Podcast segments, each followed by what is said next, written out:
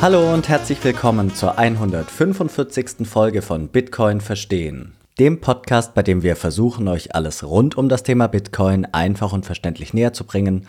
Mein Name ist Manuel und wie jeden Sonntag dabei ist wieder Jonas. Hi Manuel. In dieser Folge haben wir Raphael Schön zu Gast, der ein 100 Seiten schlankes Buch mit dem Titel Bitcoin geschrieben hat. Da Raphael in seinem Buch auch auf die Cypherpunk-Bewegung eingeht, möchten wir die Chance nutzen, um einen Blick auf die geistigen Ursprünge Bitcoins zu werfen. Zunächst möchten wir von Raphael wissen, was die Grundidee der Cypherpunks war und stellen dabei fest, dass das Thema Privatsphäre eine wichtige Rolle spielt – da Bitcoin jedoch, wie wir alle wissen, pseudonym und nicht anonym ist, möchten wir von Raphael insbesondere erfahren, wie viel Cypherpunk aktuell in Bitcoin steckt. Noch ein kurzer Hinweis auf die beiden Sponsoren des Podcasts und dann geht es auch schon los. Werbung Relay macht das Sparen und Investieren in Bitcoin für jeden zugänglich. Die Bitcoin-Only-App ist einfach und intuitiv gestaltet und damit auch bestens für Anfänger geeignet. In der App kannst du Bitcoin innerhalb weniger Minuten für Gebühren von bis zu einem Prozent kaufen und verkaufen, indem du unter anderem unseren Rabattcode BTC Verstehen verwendest. Bei Relay ist keine Registrierung, Verifizierung oder Einzahlung erforderlich. Das Tolle ist, dass du Bitcoin direkt in dein in die App integriertes Wallet kaufst. Auf diese Weise bist nur du im Besitz deiner eigenen Schlüssel und damit alleiniger Besitzer deiner Bitcoin. Und nachdem ihr eure Bitcoin gekauft habt, solltet ihr euch unbedingt um die sichere Aufbewahrung kümmern. Und hierfür können wir euch uneingeschränkt die Hardware-Wallet Bitbox 02 von Schiff Crypto empfehlen, denn mit dieser könnt ihr eure Bitcoin, beziehungsweise besser gesagt eure privaten Schlüssel, offline und sicher aufbewahren. Durch diesen Schritt seid ihr dann auch wirklich im vollständigen Besitz eurer Bitcoin und das ist dank der einfachen Einrichtung und Handhabung der Bitbox auch für alle Einsteiger und Einsteigerinnen wirklich einfach umzusetzen. Und dank der Partnerschaft erhaltet ihr mit dem Code BTC Verstehen 5% Rabatt auf die Bitcoin All Edition der Bitbox 02. Alle Informationen zu Bitbox und zu Relay sowie die jeweiligen Rabattcodes findet ihr natürlich nochmals in den Episodennotizen. Werbung Ende. Hallo Raphael, erstmal herzlich willkommen bei uns im Podcast. Es freut uns wirklich sehr, dass du dir Zeit nimmst. Hey, danke für die Einladung. Hallo. Ja, wir möchten mit dir heute nämlich über ein ganz, ganz interessantes Thema sprechen, weil zum einen hast du ein Buch veröffentlicht vor ein paar Wochen das wir ganz kurz ein bisschen anreißen möchten. Und das haben wir als Grundlage genommen, um ein bisschen mehr über Bitcoin zu sprechen. Und was wir nämlich in diesem Podcast auch gar nicht gemacht haben, über die Entstehungsgeschichte, was denn vor Bitcoin auch passiert ist. Das Thema Cypherpunks hatten wir noch nie angesprochen, wie das dann dazu kam und vor allem, welche Ideologie denn der Bitcoin heute noch besitzt und welche Werte das Ganze vertritt und ob das Ganze auch überhaupt noch da ist. Das, genau das hast du in deinem Buch ja beschrieben. Aber bevor wir anfangen, willst du mal ein paar Worte zu dir selbst verlieren und gerade am anschließenden natürlich direkt, Worum geht es in diesem Buch direkt und wie bist du eigentlich zu diesem Thema gekommen, dass du gesagt hast, so, ich setze mich jetzt hin und ich schreibe ein Buch darüber? Ja, gerne. Also ähm, ich bin Raphael und ich habe längere Zeit als Tech-Journalist gearbeitet. Ich komme eher aus der Richtung Videospiele-Journalismus, später dann so Tech über Smartphones und Gadgets und so. Und ich habe immer das Gefühl gehabt, ich will irgendwie ein Thema haben, das ich, wo ich wirklich eintauchen kann und wo ich wirklich mich mein restliches Leben quasi mit beschäftigen kann. Und äh, 2017 circa. Damals hatte ich gerade eine, eine Bildungskarenz. In Österreich kann man das machen, dass man Auszeit nimmt vom Job und wieder studiert. Ich habe da mein Studium fertig gemacht, habe Politikwissenschaft studiert. Und damals war so diese, diese Bitcoin-Bubble, die letzte quasi, oder die vorletzte mittlerweile schon. Und alle haben über Bitcoin geredet, alle haben über Kryptowährungen geredet. Ich habe mir dann von Nathaniel Popper Digital Gold gekauft und das war weiß ich nicht, ob ihr das kennt, das Buch, aber das ist so auch diese Early Days von Bitcoin, Hal Finney und Satoshi und so. Und das liest sich wie ein, keine Ahnung, so ein Spionageroman, Kriminalroman schon fast. Und das war echt faszinierend und seitdem bin ich eigentlich bei dem, bei dem Bitcoin-Thema dabei. Ähm, 2018 musste ich dann wieder arbeiten gehen, habe mir dann gedacht, okay, ich brauche irgendeinen Job, aber wollte nicht mehr das machen, was ich vorher gemacht habe. Habe dann bei Bitpanda angefangen, war dann vier Jahre bei Bitpanda habe da Content gemacht, also Blogposts, Newsletter, alles mögliche, Social Media. Und seit äh, einem Jahr circa bin ich jetzt bei Relay. Das ist eine Schweizer Bitcoin, äh, ein Schweizer Bitcoin-Händler, den ihr kennt und öfters, glaube ich, erwähnt im Podcast auch. Und ja, jetzt ist quasi Bitcoin only mein, mein Ding mittlerweile. Und letztes Jahr auch habe ich dann beschlossen, ich möchte ein, ein Buch schreiben. Also den Plan hatte ich schon länger, aber es hat irgendwie nie funktioniert und das hat sich dann ergeben mit Reklam. Die kennt man ja von diesen kleinen gelben Büchlein, die man in der Schule lesen muss, oft. Und die haben dann so eine Serie mit 100 Seiten, wo sie alle möglichen Themen äh, abklappern. Also da gibt's Demokratie, Menschenrechte, keine Ahnung, David Bowie, alles Mögliche, also alle möglichen Themen. Und die wollten ein Buch über Kryptowährungen rausbringen. Und ich habe dann mit dem Verlag diskutiert, ja, Kryptowährungen, da müsste ich 90 Prozent über Bitcoin schreiben. Und dann hätte ich noch 10 Prozent Zeit, dass ich irgendwie auf andere Sachen eingehe. Und ich habe ihnen dann erklärt, eigentlich ist Bitcoin das Spannendere dran und eigentlich geht es um Bitcoin und alles, was irgendwie danach kam, ist so ein, ein wenig Trittbrettfahrerei, könnte man sagen, glaube ich. Und dann haben wir uns auf Bitcoin geeinigt und das ist jetzt dieses Buch geworden. Und ja, über das Buch können wir eh noch, noch genauer reden dann. Ja, so, ähm, wir, wir haben das Buch natürlich beide gelesen in Vorbereitung auf die Folge und, und was ich besonders gut fand, ist neben der ja, relativ äh, kompakten Größe oder der kompakten Dicke von 100 Seiten eben auch, dass es nicht zu euphorisch ist. Also ich finde, du hast einen sehr differenzierten Blick darauf gehabt. Man merkt schon, dass du für Bitcoin brennst, aber es ist nicht so, ähm, dass du alle kritischen Faktoren irgendwie ausblendest. Also ich fand es sehr angenehm zu lesen. Volle Empfehlung an, äh, ja, an die Zuhörer und Zuhörerinnen von meiner Seite. Ich habe es an einem Samstagnachmittag durchgelesen. Sehr angenehm zu lesen, sehr gut geschrieben, finde ich. Wirklich, wirklich gelungen. Danke. Wir haben es ja eingangs erwähnt. Wir möchten mit dir über Cypherpunk sprechen. Du hast da auch in dem Buch eben ein kleines Kapitel äh, ja zu verfasst über diese Cypherpunk-Bewegung. Im Podcast selbst haben wir noch nie darüber gesprochen. Fass gern mal zusammen, was ist es denn eigentlich? Also ist es eine politische Bewegung oder was war die Idee dahinter? Woraus ist es entstanden? Ja, zusammenfassen würde ich es als, als eine Art Net Netzaktivismusbewegung vielleicht. Also jetzt, jetzt würde man wahrscheinlich sagen Netzaktivist oder irgendwie so äh, Aktivist, Aktivistinnen für Privatsphäre im Internet. Das ist, glaube ich, so die, kann man zusammenfassen. Wobei man natürlich sagen muss, wenn man wirklich zurückgeht in die Geschichte, und ich hatte im Buch ursprünglich eine Infografik drinnen, so eine, eine Vorgeschichte von Bitcoin. Die hat es dann nicht ins finale Buch geschafft, weil kein Platz mehr war. Aber wenn man dann ganz zurückgeht und sich anschaut, woher kommt das Internet eigentlich, dass das eigentlich aus so einem äh, wissenschaftlichen Umfeld entstanden ist, dieses TCP-IP-Network, ARPANET, das ja eigentlich dazu da war, dass Universitäten miteinander kommunizieren können und wenn die Sowjetunion USA nuklear angreift, dass dann trotzdem noch irgendwie eine Verbindung besteht. Also das kommt ja aus einem super akademischen, fast schon militärischen Umfeld. Und die Cypherpunk-Bewegung kommt eigentlich auch aus dem Bereich. Also Kryptographie war ja bis in die 1970er oder eigentlich bis in die 1990er ein militärisches Thema. Also ähm, ursprünglich ist das entwickelt worden, um äh, im Zweiten Weltkrieg zu kommunizieren, später dann Geheimdienste, die kommunizieren. Und erst in den 1970ern ist das dann langsam digital geworden. Und im Laufe der Zeit hatten sich dann eben Leute gedacht, okay, was bedeutet das eigentlich? Was bedeutet das, wenn sich die Welt zunehmend vernetzt, alle Internet haben, alle miteinander kommunizieren können? Und welche Rolle hat dann der Staat? Kann der Staat alles mitlesen, alles mithören, was ich mache? Und das war, glaube ich, so die, die Ursprungsidee auch in den 90ern, 1990ern hat man noch über den gläsernen Menschen geredet. Das ist mittlerweile irgendwie, irgendwie ist der gläserne Mensch suspekt geworden. Mittlerweile in den 90ern war es noch so, dass die Leute gesagt haben, ja, aber Internet, gläserner Mensch, alle können alles mitlesen, die Konzerne, die Staaten. Jetzt ist es ja so, dass gesagt wird, wir wollen mehr mitlesen, auf EU-Ebene zum Beispiel, was auch irgendwie komisch ist, können wir auch noch drüber reden. Aber da, daher kommt es eigentlich. Also ich würde sagen, so Netzaktivismus, was bedeutet digitale Überwachung und wie kann ich mich als äh, Individuum davor schützen. Also da ist eher, da geht es nicht so darum, wie man zum Beispiel bei, bei Hackern sagen könnte, die wollen irgendwas angreifen, sondern bei den Cypherpunks geht es eher darum, wie kann ich mich selbst vor anderen schützen, vor allem dem Staat. Das heißt also, die anderen, die du gerade angesprochen hast, geht es dann hauptsächlich eben um den Staat, der eben die Menschen überwachen kann, aber natürlich wahrscheinlich auch, wenn man jetzt weiterschaut, klar, in den 90ern war das nicht ganz so verbreitet, aber jetzt eben auch die großen Konzerne wie jetzt Facebook, Google etc. Kann man das so ausdrücken?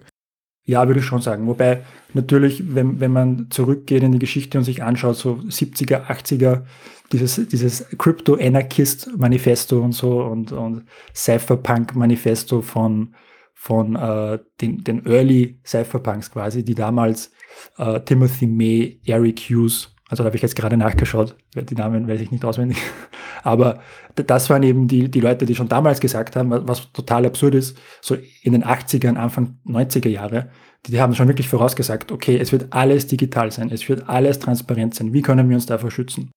Und natürlich ist dann auch so in eine anarchistische Richtung gegangen, wo gesagt wurde, ich will alles online verkaufen und kaufen können. Ich will alles wissen können. Ich will alle Geheimnisse des Staates wissen können. Daraus ist auch dann äh, Wikileaks entstanden von, von äh, Julian Assange. Also das ist eigentlich auch aus der Cypherpunk-Bewegung heraus entstanden. Und spannenderweise, wenn man sich anschaut, die, diese alten Texte von denen, dann kommt auch immer wieder elektronisches Bargeld vor. Und das ist auch immer wieder Thema. Also nicht nur die Kommunikation selber, dass ich alle möglichen Informationen tauschen kann, sondern auch, dass wenn ich eben diese, diese offenen, freien Märkte haben will online, dann brauche ich natürlich auch ein, ein Zahlungsmittel dafür. Und das kann nicht äh, eine Kreditkarte sein, weil das geht ja total am, am eigentlichen Sinn daran vorbei. Das heißt, das Ursprungsziel war im Endeffekt, oder korrigiere mich gern, wenn ich wenn ich es falsch zusammenfasse, war im Endeffekt der Schutz der Privatsphäre oder eben die Privatsphäre gegenüber dem Staat im Endeffekt zu maximieren, dass eben jedes Individuum letztlich ein Recht auf Privatsphäre hat, auch in der digitalen Welt und dieses Recht sollte durchgesetzt werden. Du hast ja angesprochen, es ging auch äh, dann in Richtung äh, ja anarchistische Züge, die da mitgeschwungen sind. War das dann darauf aufbauend, dass man noch so eine Skepsis gegenüber dem Staat entwickelt hat oder ich nenne es mal in Anführungszeichen der den Eliten oder ähm, war das von Anfang an Teil dieser Cypherpunk-Bewegung? Ich glaube, das war von Anfang an dabei. Also wenn man sich diese, es ist wahrscheinlich sogar weniger geworden im Laufe der Zeit oder weniger radikal geworden. Also ich glaube, es war, also wenn man sich diese, diese primären Ursprungstexte eben durchliest, dieses Crypto-Anarchist-Manifesto oder dieses Cypherpunks-Manifesto, dann war das in den Ende 80er, Anfang 90er Jahren schon sehr, sehr, sehr, sehr radikal im Sinne von, ich will machen können, was ich will. Und wenn ich mir online einen, einen gefälschten Reisepass kaufe, dann muss das auch okay sein, so quasi. Also von, von der äh, Sichtweise her. Ich glaube, das ist eine sehr amerikanische Sichtweise, glaube ich auch. Also wir als Europäer, als Österreicher, Deutsche können uns wahrscheinlich mit dem gar nicht so sehr damals zumindest identifizieren. Ich glaube, das ist durch Bitcoin und durch das, dass das ganze Thema eben jetzt viel präsenter ist, auch mehr geworden, dass eben die Frage gestellt wird, okay, wie, wie kann ich mich vor Zensur schützen, wie kann ich mich irgendwie digital selbst ermächtigen, aber gleichzeitig auch, was ist okay und was ist nicht okay. Also das ist auch bei Twitter zum Beispiel jetzt mit Elon Musk ein großes Thema.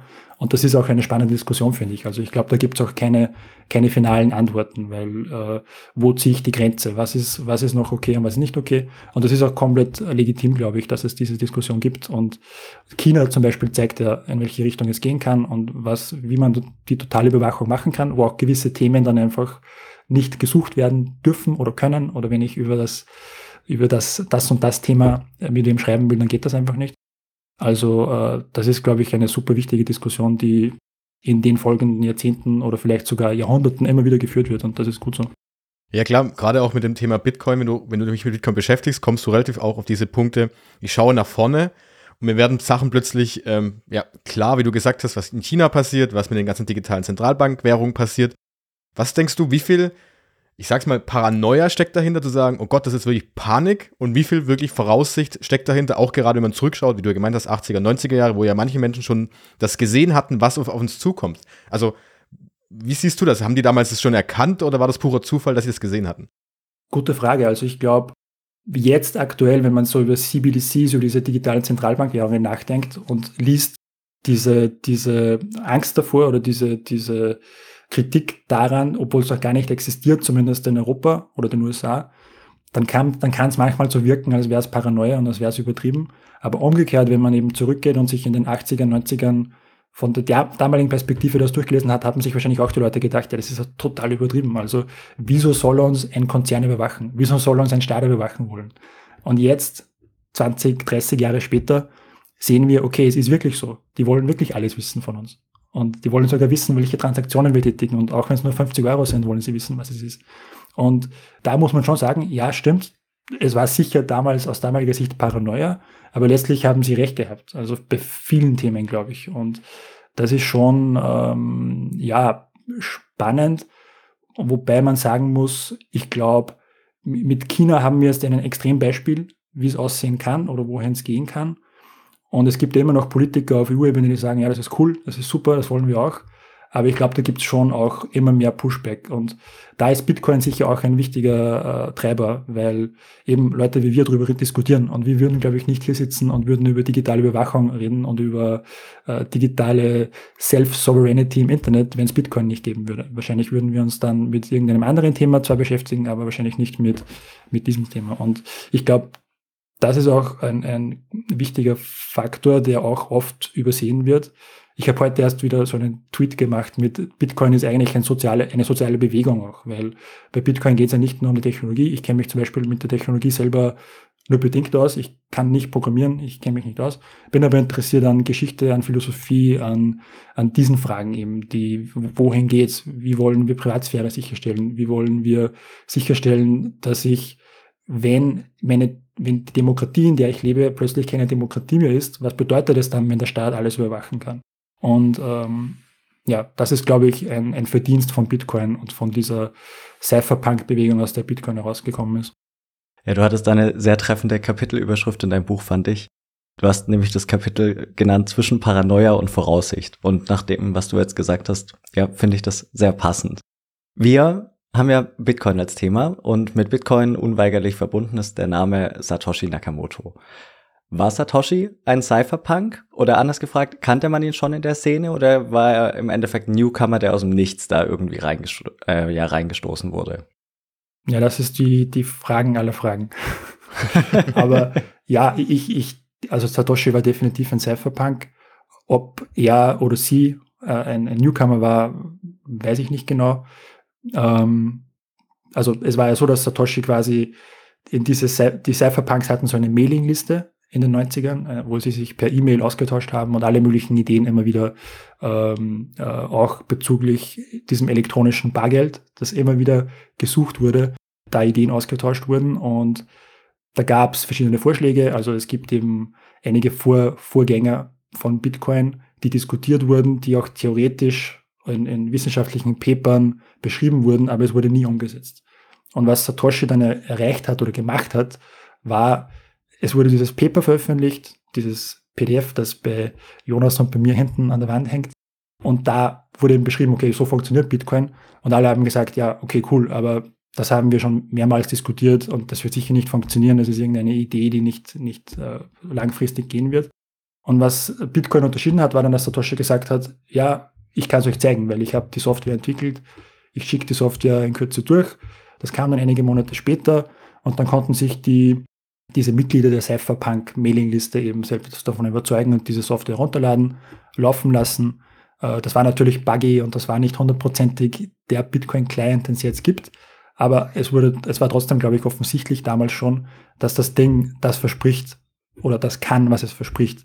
Und das hat Bitcoin eben unterschieden, dass es zum ersten Mal wirklich eine technische Umsetzung dieses elektronischen Bargelds war, von dem davor diese ganzen Cypherpunks ständig geträumt haben. Und man muss natürlich dazu sagen, dass es anfangs eine sehr, sehr kleine Gruppe war. Und das war nicht so, dass Bitcoin rausgekommen ist und auf einmal so wie ein, weiß ich nicht, äh, irgendein Videospiel auf einmal sich super verkauft hat und alle haben gesagt, hey cool, geil, es ist da. Sondern es war eher so, dass zehn Leute gesagt haben, ja, es ist super und 100 gesagt haben, ja, so what, das wird sowieso niemanden interessieren. Was waren denn die Gründe, warum diese Cyberpunk-Bewegung dieses digitale Bargeld, wie du es gerade genannt hattest, einführen wollten? Also was war denn der Grundgedanke, warum man das in diesem digitalen Zeitalter brauchen würde? Ja, eben äh, aus, äh, wenn man sich diese, diese älteren Texte durchliest, eben 1988 dieses Crypto Anarchist Manifesto, später dann 1993 dieses Cypherpunk Manifesto, da ist immer wieder die Rede von totaler freier Marktwirtschaft, totale freie Meinungsäußerung, äh, das Darknet quasi wird vorweggenommen. Da wird diskutiert darüber über so Crypto-Markets und über verschlüsselte Kommunikation, verschlüsselte Transaktionen. Äh, ich kann im, im, Internet quasi mit einem Pseudonym mit anderen interagieren, mit anderen chatten, Daten austauschen, sogar Transaktionen machen. Und äh, was aber noch gefehlt hat immer, war dieses digitale Bargeld. Und Bitcoin war eigentlich dieser Puzzlestein, der dann gekommen ist. Wobei man natürlich dazu sagen muss, in den 1990ern gab es auch so eine da gab es zu viel Optimismus, glaube ich, auch in die Richtung, weil damals glaubte man, wenn man diese alten äh, Texte eben liest, dass dieses digitale Bargeld bald da sein würde. Also das Internet war so am, am Sprung zum Mainstream 1993 hatten, glaube ich, noch nicht alle Internet, aber es war schon so, dass einige Leute Internet hatten in, in Amerika, in Europa. Und äh, irgendwie dachten sich da diese, dieser Early Adopter, was die Cypherpunks natürlich waren, okay, wenn es Mainstream wird, dann wird auch irgendwie der Wunsch nach digitalen Bargeld da sein. Und die Leute werden dann sagen, ich gebe ja nicht meine Kreditkartendaten online ein, in irgendeinem Online-Shop, den keiner kennt und die sowieso mit meinen Kreditkartendaten abhauen. Das war so die, die Annahme damals. Und aus der damaligen Sicht war, war es eigentlich so, denke ich, dass wirklich gedacht wurde, es gibt Mainstream-Nachfrage nach digitalem Bargeld, weil die Leute eben no way ihre Kreditkartendaten online ergeben oder ihre Bankdaten oder eine, eine Vorauskassentransaktion machen an irgendeinen windigen Online-Shop, den keiner kennt. Also das war, denke ich, auch eine, zu, zu einem gewissen Grad auch eine Falschannahme aus der damaligen Perspektive. Aber umgekehrt war es natürlich auch so, dass das Darknet später dann natürlich auch bestätigt hat, es gibt diese Crypto-Markets, es gibt Nachfrage nach dem. Was glaubst du, was ist die Ursache dafür, dass früher die Leute ähm, eben mit Daten nicht so leichtfertig umgegangen sind, wie es heute ist? Du meintest ja, man konnte sich zum Teil nicht vorstellen, dass man Kreditkartendaten eben bei einem, ja, auf einer Homepage eingibt. Das ist heute ganz selbstverständlich. Dann haben wir Smartphones, in die wir alle möglichen Informationen tippen, ohne darüber nachzudenken. Dann gibt es Smart Speaker, die letztlich in der, in Wohnungen stehen, alles mithören. Ich sage mal, in Zeiten der DDR wäre das ein Traum gewesen in, in Deutschland für den Staat. Heute macht man das freiwillig. Woran, woran liegt es? Ich glaube, es liegt an der menschlichen Bequemlichkeit. Also, und ich glaube, das, das hat auch keiner wirklich kommen gesehen, ehrlich gesagt. Also ich glaube, und das ist, eh wie du sagst, für, in der DDR wäre das der Traum gewesen, wenn, wenn ich so einen Smart Speaker aufstelle und kann theoretisch alles mithören. Also ich glaube jetzt nicht, dass der, dass der deutsche Staat oder der österreichische Staat jetzt bei meinem Amazon Alexa Speaker mithört. Aber ähm, was, glaube ich, im Laufe der Zeit klarer wurde, ist, dass die Leute eben diese Bequemlichkeit wollen. Und Google, Amazon, Facebook, die ganzen, oder Meta, wie es jetzt heißt, diese ganzen Online-Konzerne oder Digitalkonzerne, haben eben immer geschaut, okay, wie, wie weit können wir gehen? Was geben die Leute noch preis? Und das ist, glaube ich, aus Perspektive der 90er, wo eher noch die Nerds das Sagen hatten und die Nerds im Internet waren und die Nerds eben gesagt haben, okay, no way, ich bin für Privatsphäre, ich gebe meine Daten nicht frei, ich will nicht, dass, dass mein Lautsprecher mich abhört in der Wohnung, dass für die das nach wie vor wahrscheinlich eher kritisch ist und die das eher kritisch sehen. Aber der, die breite Masse da draußen, die einfach Bequemlichkeit will, und ich habe selbst im Wohnzimmer einen Alexa-Speaker stehen, also ich bin, ich, ich nehme mich da selbst nicht aus, ähm, die wollen einfach die Bequemlichkeit. Die wollen einfach Radio hören oder einen, einen Musiktrack hören. Und genau das gleiche beim Smartphone. Also ähm, das ist ja auch das Spannende beim Smartphone, dass wir, wir als Konsumenten freiwillig den Content den Konzernen geben. Also wir machen ja YouTube reich, wir machen ja Google reich und wir machen ja Meta reich mit unserem eigenen Content. Also wir produzieren den Content selber und die verdienen das Geld damit quasi. Und das ist, glaube ich, was, was in den 90ern noch sehr, sehr, ja, nicht, nicht greifbar war und nicht realistisch war. Ja, wenn wir zurückkommen zu diesem Punkt, wo dann eben Satoshi Nakamoto aufkam, weil du ja gemeint hattest, damals war vielleicht ein bisschen dieses Bewusstsein nochmal anders. Sie hatten es schon versucht, du hast ja auch angesprochen, es gab ja vorher schon die Versuche, ein digitales Bargeld einzuführen, wie Bitcoin, die aber alle gescheitert sind aus unterschiedlichen Gründen. Könnte man sagen, dass Satoshi Nakamoto und, und auch andersrum gesagt, viele sagen, das ist eine komplett neue Erfindung, eine Entdeckung, die er da geschaffen hat, aber dass es schlussendlich einfach nur so war, dass er unterschiedliche Puzzlestücke zusammengenommen hatte, aus der Cypherpunk-Bewegung, auch den Ideen vorher, hat es aber dann irgendwie geschafft, dieses wirtschaftliche und dieses Geldsystem, Finanzsystemmäßige mit reinzubringen und dadurch plötzlich etwas erbaut hat, was dann doch funktioniert. Also könnte man das so ausdrücken? Ja, definitiv. Also ich, ich schreibe auch im Buch, dass, dass Bitcoin eigentlich ein, eine Art Remix ist, eine Art Remix von, von Ideen, die es schon seit, ja, seit den 70ern eigentlich gibt. Also da gibt es eben, äh, ja, das geht zurück auf, auf diese ganzen Entwicklungen wie dieses Public Key Verfahren, das in den 1970ern entwickelt wurde, später dann äh, alle möglichen Ideen rund um dieses digitale Bargeld und auch äh, es gab dann in den 90ern so eine Idee für E-Gold, also so digitales Gold, das begrenzt ist, dass man verifizieren kann, dass man eben nicht einfach vermehren kann und so digitale Knappheit. Das wurde alles schon in den 90ern diskutiert. Und äh, das ist eben, das ist eben das Spannende auch am Bitcoin, dass es ja, einfach Ideen aufgreift, die ja schon eigentlich jahrzehntelang diskutiert wurden. Und das ist eben, ich schreibe es eben eh im Buch auch, es ist keine, keine, äh, Erfindung im Sinne von ein Geistesblitz, sondern es ist eher drüber nachdenken, okay, was gibt's? Was wurde schon diskutiert? Was wurde schon theoretisch besprochen? Wie kann man das jetzt praktisch umsetzen? Und das ist eigentlich auch ganz cool. Also, weil wir vorher über Satoshi geredet haben. Also Satoshi ist hundertprozentig irgendwer aus dieser Szene, der schon davor wusste, okay, da wurde jahrzehntelang oder jahrelang dran geforscht und drüber nachgedacht, aber keiner hat es irgendwie umgesetzt.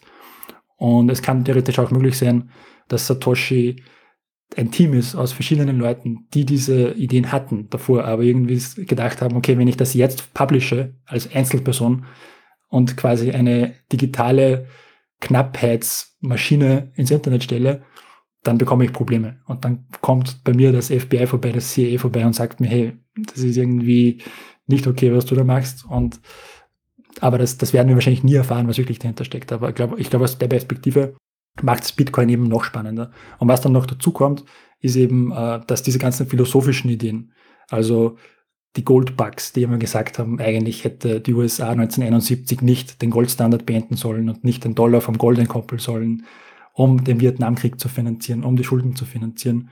Eigentlich ist die Welt dadurch irgendwie ungerechter geworden, weil eben die Leute, die näher an der, an der Printing Press sitzen, mehr abcashen als die Leute, die weiter weg davon sitzen.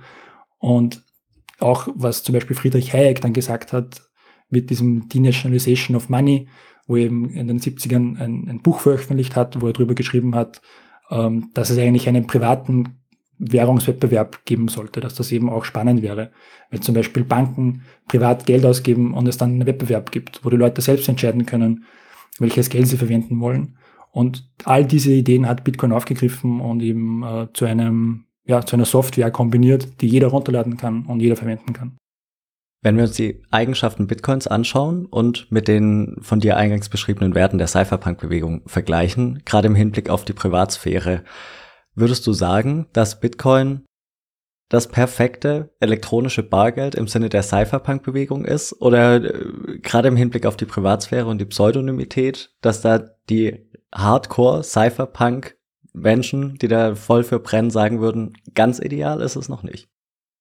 Gute Frage. Ich glaube, es kommt immer darauf an, wie man Bitcoin verwendet. Also ich glaube, diese, diese OG-Cypherpunks, diese Early, Early, Early Cypherpunks, die, die können es wahrscheinlich so verwenden, dass es wirklich diesen Ansprüchen genügt, weil die verwenden auch irgendein privates Netzwerk, wo sie komplett anonym sind und die Adresse gar nicht im, im äh, gar nicht offiziell bekannt ist, wo die Leute wohnen. Also es gibt so eine Story in der New York Times, ist die mal erschienen von Jameson Lobb, wo er beschreibt, dass er geswattet wurde, weil seine Adresse im Internet war.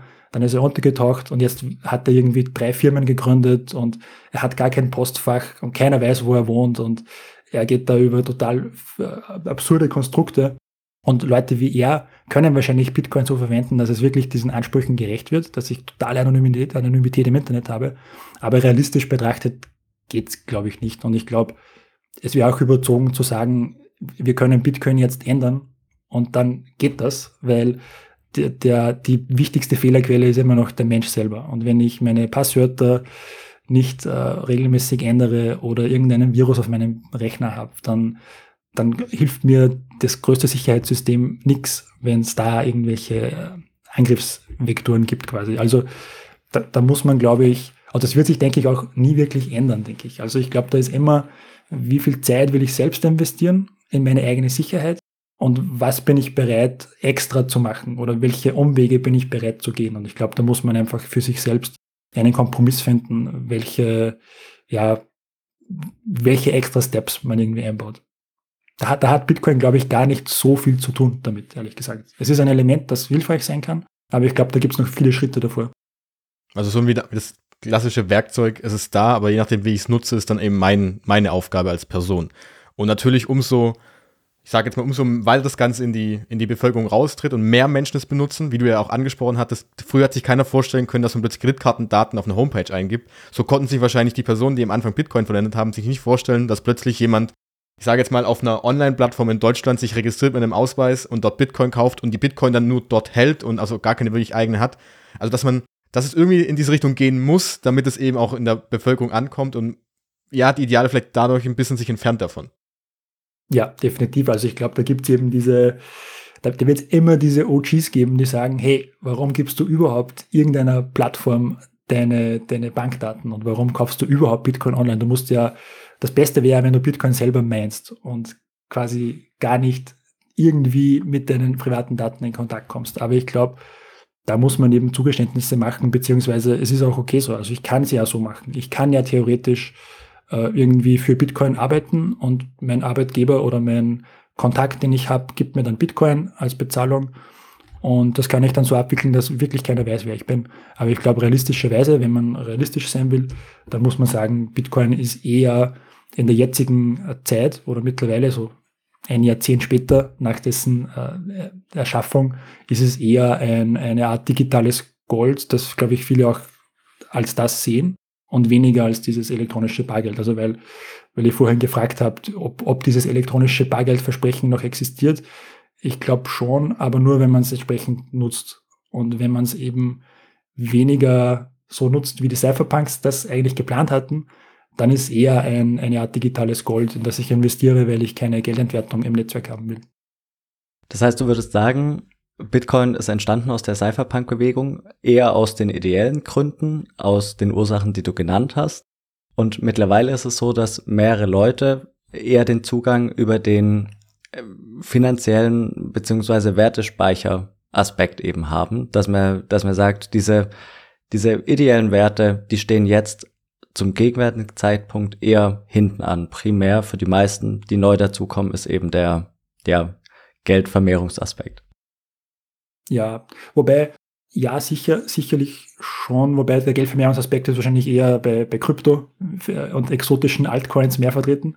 Aber ich, ich, das ist eine gute Frage, weil ich glaube, die Cypherpunk-Bewegung, die hatte noch mehr ähm, das, das Augenmerk auf die Privatsphäre und auf diese komplette Anonymität im Internet. Und mittlerweile hat sich das ja gewandelt bei Bitcoin eher in die Richtung Sound Money und keine Geldentwertung, äh, ein alternatives Netz, ein alternatives Finanznetzwerk quasi.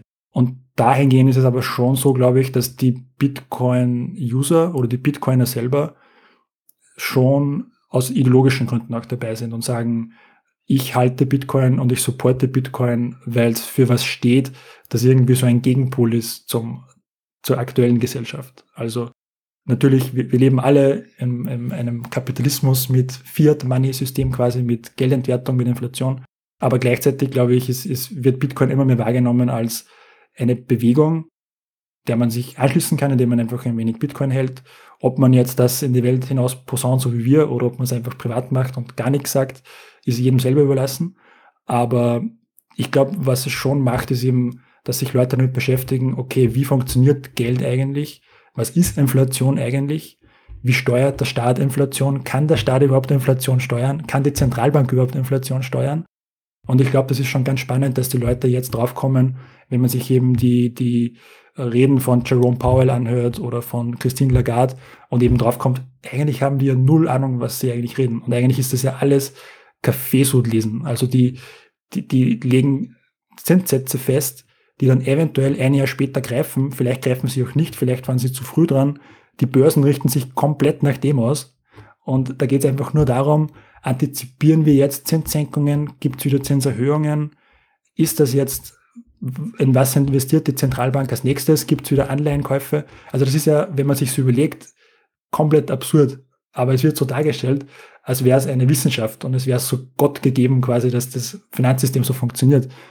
Und äh, ich glaube, da, da stimmen sogar Support dazu, die, die eben sagen, ja, das Wirtschaftssystem ist super und Zentralbank ist super. Aber wenn man sich das überlegt, was das eigentlich heißt, dass die Finanzmärkte und die Wall Street und die, die Börse in, in Frankfurt nur darauf wartet, was eine Person sagt, die in einer, die, die, wo arbeitet, wo eine Zahl festgelegt wird, dann ist ja das, das hatte nichts mit freier Marktwirtschaft zu tun. Das hatte nichts mit, mit irgendwie Preisbildung im freien Markt zu tun. Das ist ja nur mehr zentrale Steuerung, auch wenn es funktioniert hat die letzten Jahre, mehr oder weniger gut. Aber ich glaube, das ist eben der Verdienst von Bitcoin, dass sich eben immer mehr Menschen damit auseinandersetzen, in welcher Form auch immer, und eben irgendwie drauf kommen, okay, das ist irgendwie komisch. Das ist eigentlich, das ist eigentlich gar nicht so wissenschaftlich und gar nicht so, so Gott wie es oft dargestellt wird. Ja, du hast jetzt gerade die Wall Street angesprochen und auch die ganzen Banken und das ganze Banksystem. Da könnte man es auch sagen, das war ja auch am Anfang teilweise natürlich auch der Art, die sind, die sind die Wettbewerber, die im Bitcoin obsolet machen möchte, teilweise. Es war ja auch ähm, Bitcoin wurde 2008, 2009 ist entstanden, nach dieser Finanzkrise der großen, was ebenso auch möglicherweise viele sagen, dass es eben ja, der Konto dagegen war und das auch vielleicht genau der richtige Zeitpunkt war. Jetzt sehen wir aber immer mehr, dass die Berichte kommen, große Banken steigen ein wie BlackRock und dann haben wir jetzt eine Sparkasse, nee, eine Volksbank in Deutschland, die das machen, eine Sparkasse kommt vielleicht auch dazu. Wie passt das zusammen? Also, die sind die einerseits sind es die, die Bitcoin bekämpfen möchte, auf der anderen Seite sind es die, die es aufnehmen. Ist das gut? Ist das schlecht? Und ja, ich glaube, für viele, die am Anfang eingestiegen sind, die, auch die, natürlich aus ideologischen Sinn da reingekommen sind, muss das doch eigentlich wie eine, ja, wie eine, ja, keine Ahnung, das muss ja echt sehr, sehr krass aussehen, wenn das so weitergeht. Ja, definitiv. Also ich glaube, für die, für die anfänglichen Bitcoin-Unterstützer und Unterstützerinnen ist das sicher weird, weil es eben eingetreten ist als, okay, die Finanzkrise 2008, 2009, die, die Banken sind kurz vor dem Kollaps, äh, der Staat muss die Banken retten und die Banken können quasi machen, was sie wollen und sie werden letztlich vom Staat gerettet, weil sie too big to fail sind und sonst kollabiert das ganze Finanzsystem. Und äh, dahingehend ist es schon komisch, wenn dann die Banken, die damals eben diese, diese Übeltäter waren und wo alle gesagt haben, ja, aber das ist irgendwie moralisch nicht okay, dass die jetzt die sind, die sagen, Bitcoin ist super. Aber ich glaube, dass es eher, dass es eher positiv ist für Bitcoin. Also ich bin da, da nicht im, in dem Team, die sagen, das soll gar nicht passieren. Weil erstens mal kann jeder machen, was er will mit Bitcoin. Man kann auch nach wie vor, wie gesagt, Bitcoin als, als Cypherpunk verwenden und äh, diese, diesen alten Ethos aufleben lassen und eben Bitcoin-Transaktionen machen und sich selbst schützen und eben die, die Anonymität vorausgesetzt.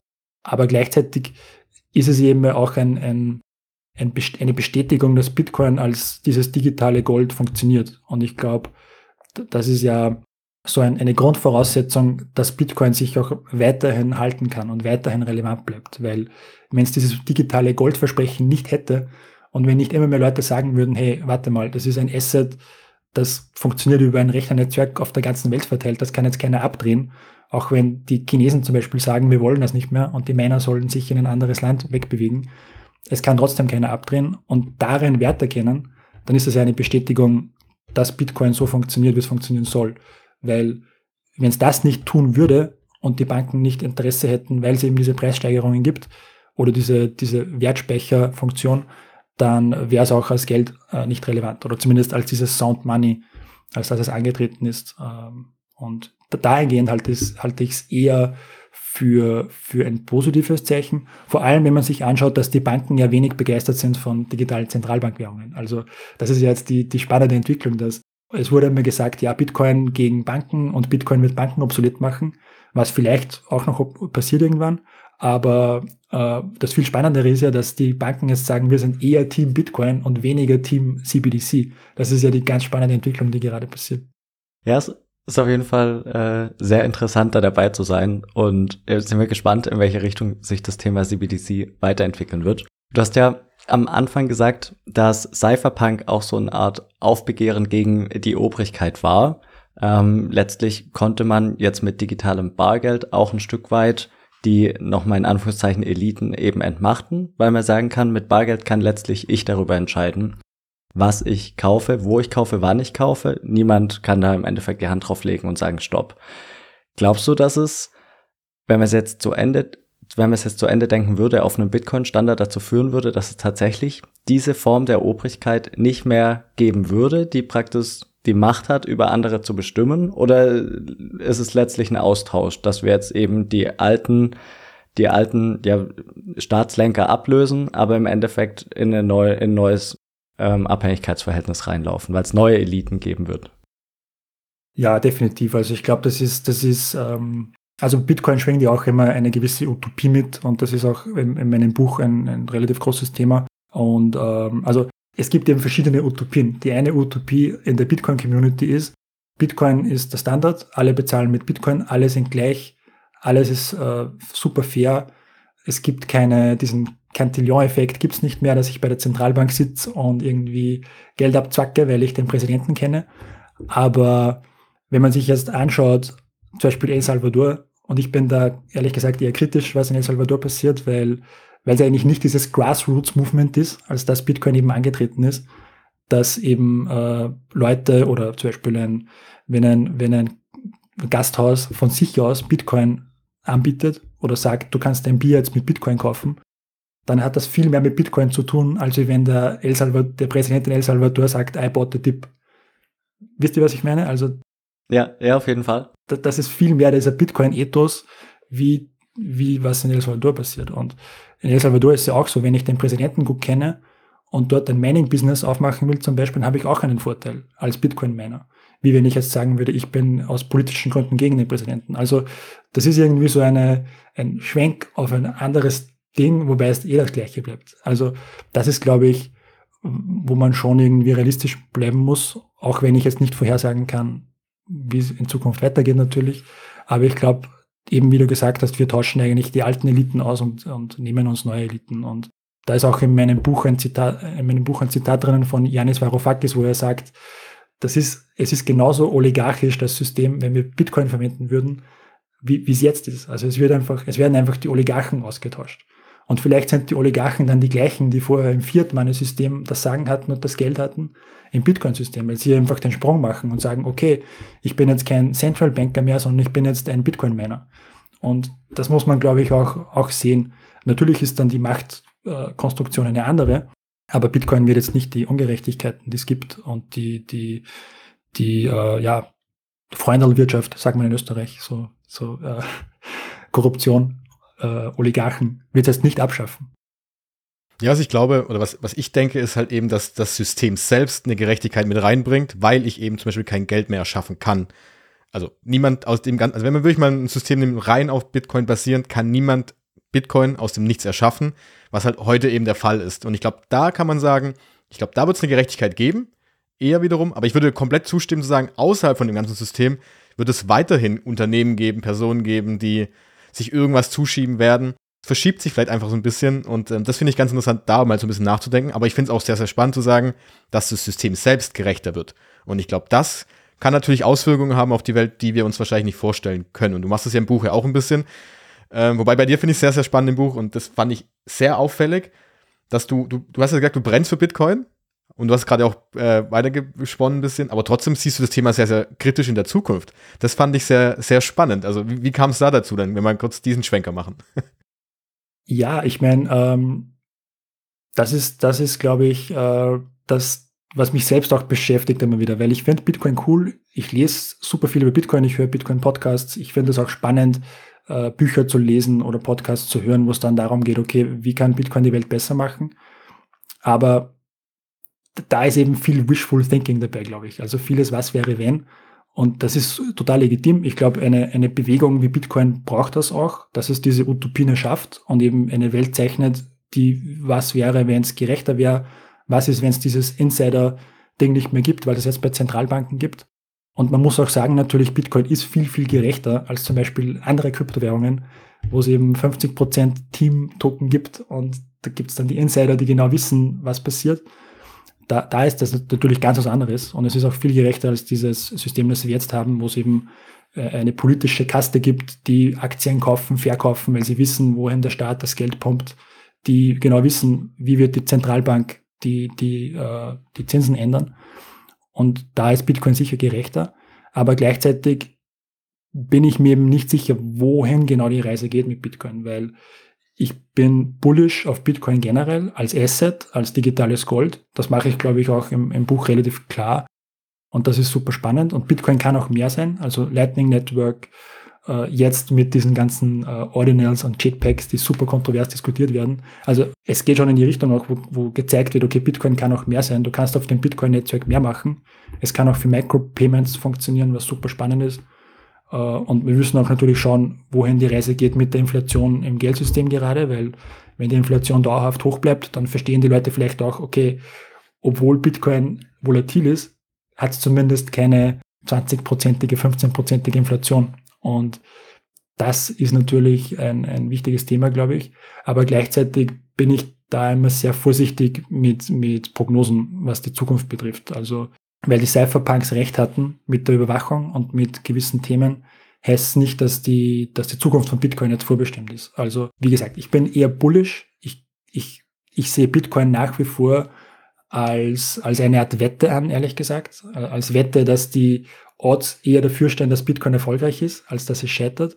Aber ich würde jetzt auch nicht sagen, gib 90 Prozent deines, deiner Life Savings in Bitcoin rein, weil das wäre einfach, das würde ich auch bei keinen anderen, ich würde auch nicht sagen, kauf Amazon-Aktien mit 90 Prozent deiner, deiner Life Savings, obwohl ich glaube, dass Amazon weiterhin super, super äh, eine krasse Firma sein wird. Also, wisst ihr, ich meine, ich, ich glaube, da muss man eben unterscheiden und, und das ist, glaube ich, auch ein wenig der, der Fehler, unter Anführungszeichen, der gemacht wird in der, in der Bitcoin-Community, dass eben gesagt wird, okay, nur Bitcoin.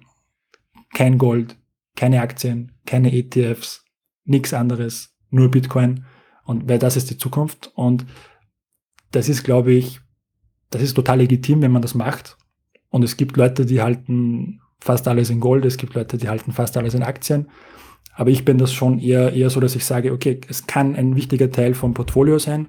Es ist super spannend. Es ist auch spannend für, für Micropayments, wenn ich mir in einer Bar ein Bier kaufen will mit Lightning. Aber gleichzeitig, ja, würde ich jetzt nicht alles drauf wetten.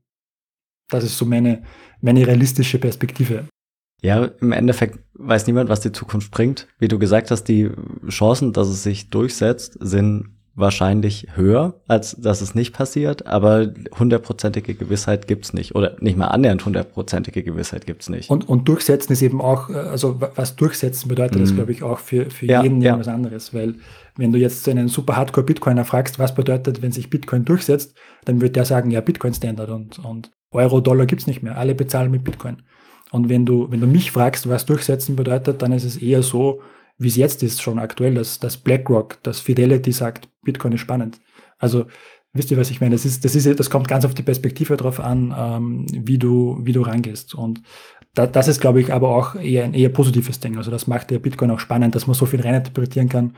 Es ist für alle was anderes. Alle sehen irgendwie äh, andere Zukunftsszenarien auch mit Bitcoin wenn wir nochmal den Privatsphäre-Aspekt rausheben der Cypherpunk-Bewegung, es ist ja so, die meisten Staaten haben eine Form von Grundrechtskarte. Der kann so reingucken und dann äh, werden da eben gewisse Rechte garantiert und bei den Einschränkungen, also Grundrechte sind ja auch Abwehrrechte gegen den Staat.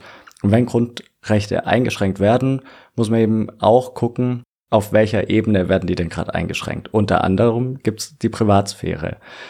Das heißt, es ist ja schon, zumindest auf dem Papier, relativ detailliert ausgestaltet, was darf ein Staat machen und was darf er nicht machen gegenüber den Bürgern. Auf der anderen Seite ist es aber zumindest gefühlt so, dass sich Staaten doch irgendwo immer mehr Kompetenz anmaßen, dass man immer mehr tatsächlich dafür kämpfen muss, dass diese Grundrechte, oder in dem Beispiel Cypherpunk, die, das Recht auf Privatsphäre eben auch tatsächlich gewahrt wird. Würdest du sagen, diesen Kampf Macht man durch das Kreuzchen auf dem, auf dem Wahlzettel oder muss man da irgendwie anders für einstehen? Ich glaube, es ist beides, ehrlich gesagt. Also da bin ich noch, noch zu optimistisch, als dass ich sagen würde, es macht keinen Sinn mehr. Aber es ist schon so, dass es für viele Menschen, glaube ich, den Eindruck machen kann, es macht keinen Sinn mehr, dass ich jetzt wählen gehe oder die eine gewisse Partei wähle, die, da, die für diese Werte einsteht. Aber ich glaube, in Europa ist es schon noch so, dass man sagen kann, ja, äh, es macht Sinn, dass ich die Partei unterstütze oder die Parteien unterstütze, die für diese Werte eher einstehen als andere Parteien. Aber gleichzeitig ist es ja so, und das ist, glaube ich, auch so ein, ein der, der philosophische, ideologische Ansatz der Cypherpunks gewesen oder ist immer noch, dass ich mich ja selbst auch davor schützen kann. Also es ist irgendwie egal, ob die die Partei oder die, der Staat jetzt wirklich hundertprozentig Wert auf Privatsphäre legt oder ob der Staat eher alles wissen will über mich.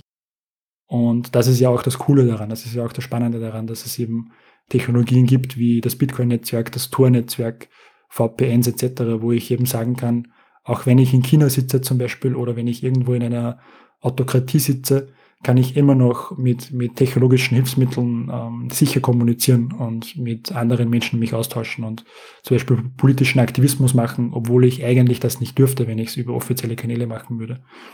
Und äh, das ist auch wichtig, dass das weiterentwickelt wird und dass das gibt. Und das kann auch nicht verboten werden. Also das ist ja auch so ein zentrales Element, dass es, auch wenn der Staat sagt, okay, ich will es auf Teufel komm raus verbieten und bekämpfen, gibt es trotzdem noch. Und dass zum Beispiel in, in China immer noch Bitcoin-Mining existiert, zwar eher im Untergrund, zeigt ja auch, wie resilient Bitcoin dahingehend ist und wie, wie stark es ist. Also selbst wenn ein, ein der, der diktatorischste Staat der Welt, der quasi sagt, ich kann alles überwachen, was digital passiert, schafft es trotzdem nicht, dass er das Bitcoin-Mining verbietet komplett. Und das ist schon, ähm, ja, wiederum ein Zeichen, wie, wie resilient und wie cool Bitcoin eigentlich ist.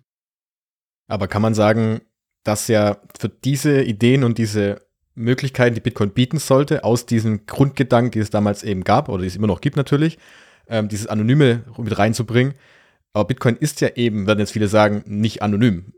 So wie ich es heute verwende, ist es halt eben pseudonymisiert. Es ist eigentlich relativ offen. Die Blockchain ist so transparent wie keine andere Datenbank eigentlich, weil ich ja die Transaktion sehe. Klar, die Person dahinter sich nicht, aber es gibt heutzutage genug Möglichkeiten.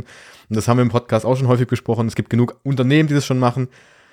Wie passt das auch noch zusammen? Also ist dann Bitcoin überhaupt das richtige Werkzeug, um diese, diese Gedanken durchzuführen? Oder ist es am Ende vielleicht, wie du schon gesagt hast, wenn ich es richtig anwende, ja, aber für den Großteil der Menschen wird es wahrscheinlich nie das Werkzeug sein? Ja, ich glaube, das ist ein Problem, das es einfach gibt. Also da gibt es ja dieses, dieses Blockchain-Trilemma quasi. Also dieses, dieser Aspekt Dezentralisierung, Scalability, Sicherheit. Und da ist eben immer die Frage, wie, wie schnell kann es skalieren, wie, den, wie dezentral bleibt es und wie sicher ist es. Und ich glaube, wenn man sich Bitcoin anschaut, es ist sicher, es ist dezentral und es kann theoretisch skalieren mit dem Lightning Network, wenn das noch mehr ausgereift ist und wenn es mehr Menschen verwenden. Und ja, also wie gesagt, ich glaube, dass es totale Anonymität im Internet gibt, das wird nicht mehr passieren, glaube ich. Das ist einfach, da, da ist der Mensch ein zu großes Sicherheitsrisiko quasi.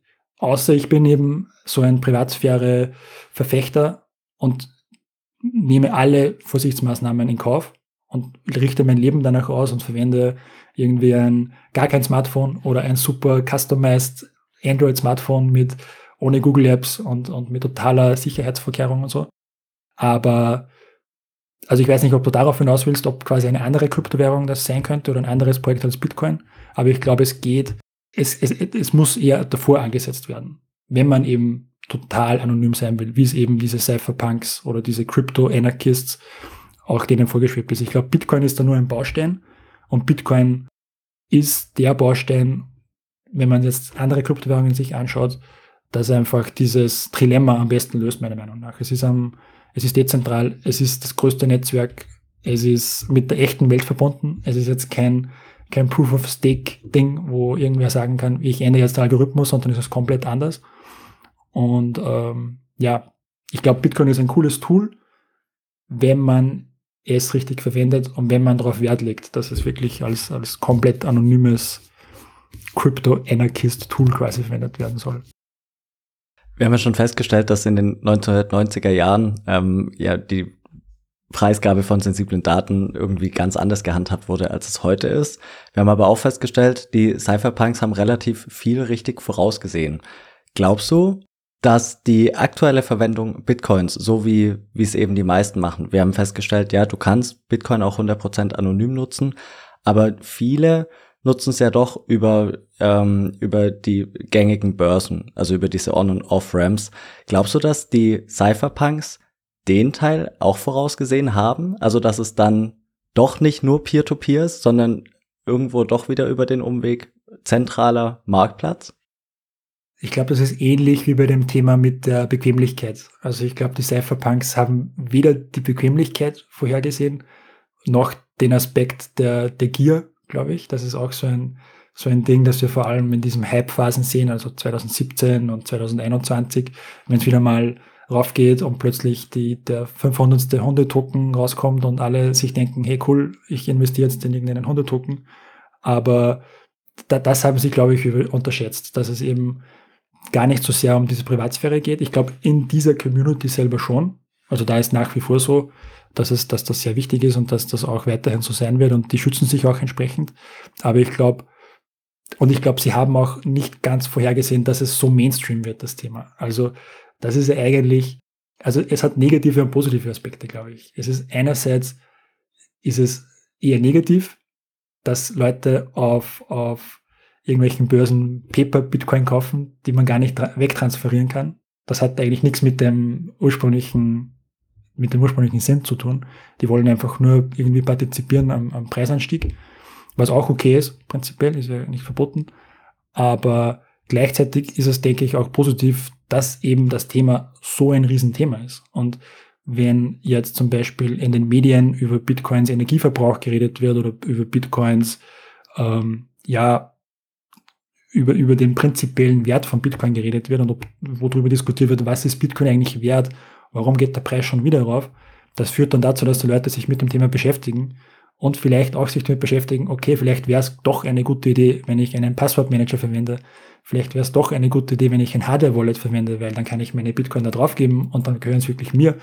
Und das ist, glaube ich, so ein Aspekt, der da oft untergeht, wenn man sagt, ja, aber wir wollen keine, keine Mainstream-Leute drinnen haben, die dann irgendwie die dummen Fragen stellen, die wir längst diskutiert haben.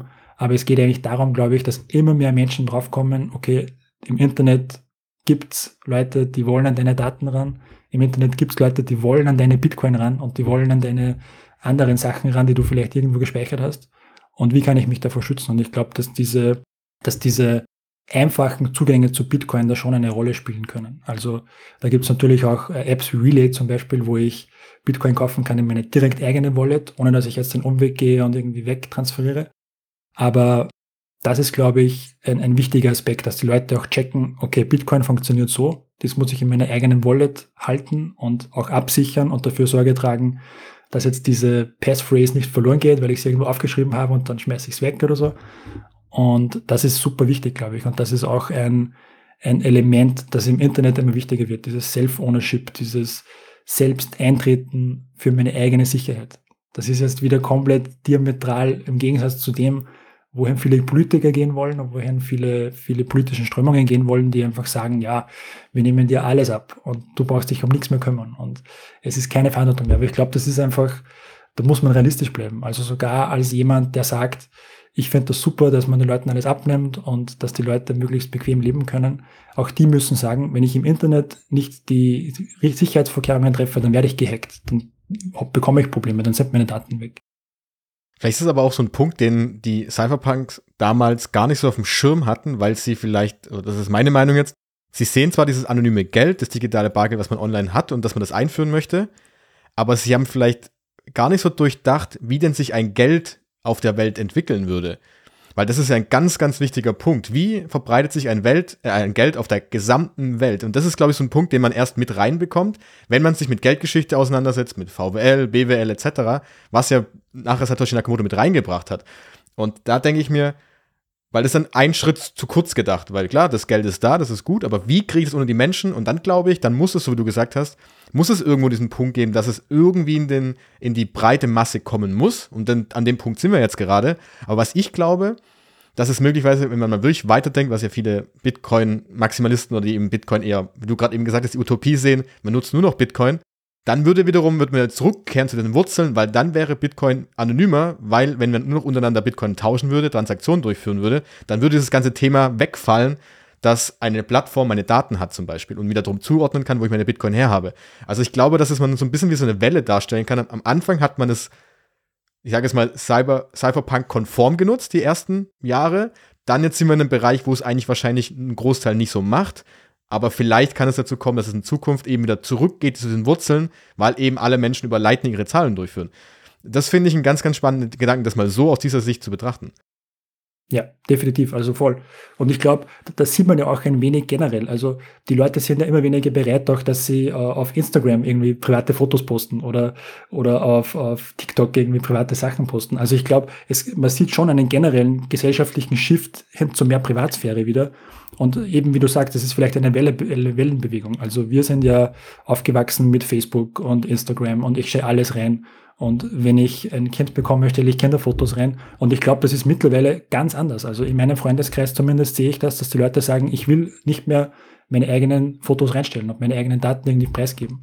Und das kann, das kann schon leicht sein. Also wie, gesagt, also dass die Leute jetzt alle Cypherpunks werden und alle super hardcore sagen, ich will jetzt ein Cypherpunk OG sein, glaube ich eher nicht. Aber ich glaube, es gibt schon einen, einen gesellschaftlichen Shift auch, wo die sagen, okay, eigentlich, wer profitiert wirklich davon, dass ich mein Privatleben ins Internet stelle? Bin es ich oder ist es irgendwer anderer?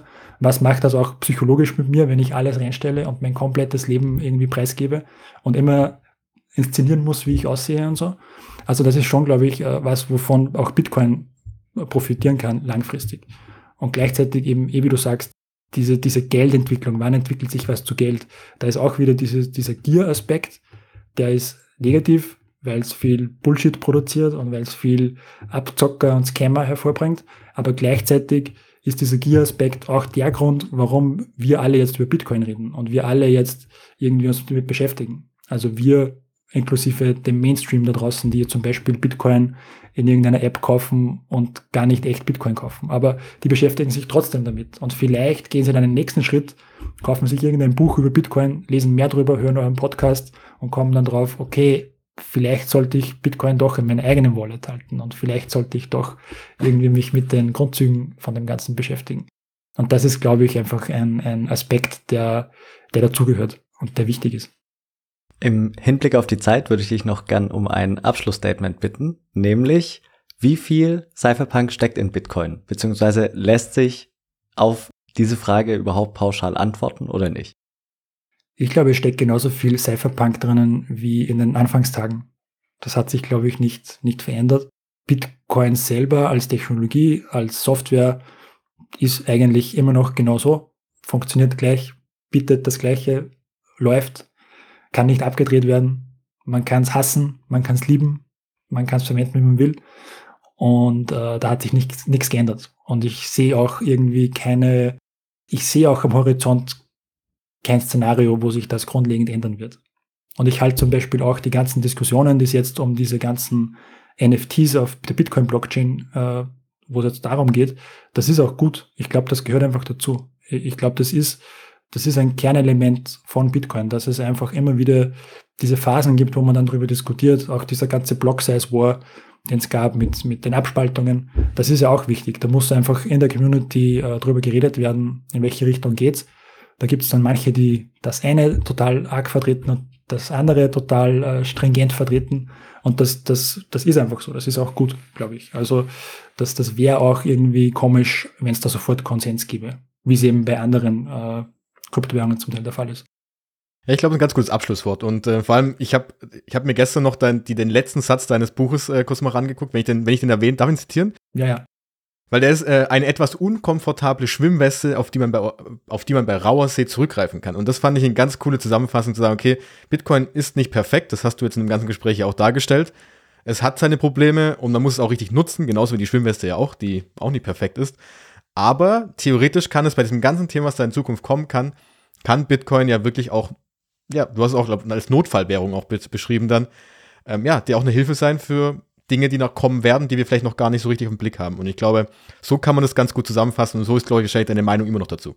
Definitiv, also, und ich glaube auch, ähm, dass Bitcoin noch am Anfang steht. Also ich glaube, weil es oft so wirkt, okay, Bubble ist wieder geplatzt, jetzt ist vorbei, so quasi. Aber das, das, das, das sehe ich nicht. Also ich glaube, die, diese eine Zukunftsprognose traue ich mich zu machen, dass Bitcoin erst am Anfang steht und dass Bitcoin noch sehr lange geben wird. Ja, perfekt. Dann würde ich sagen, ähm, wir können auf jeden Fall das Buch wirklich, wirklich wärmstens an alle empfehlen. Alle, die da schon länger dabei sind, es ist sehr interessant, auch nochmal reinzuschauen, weil man mehr über die Entstehungsgeschichte lernt.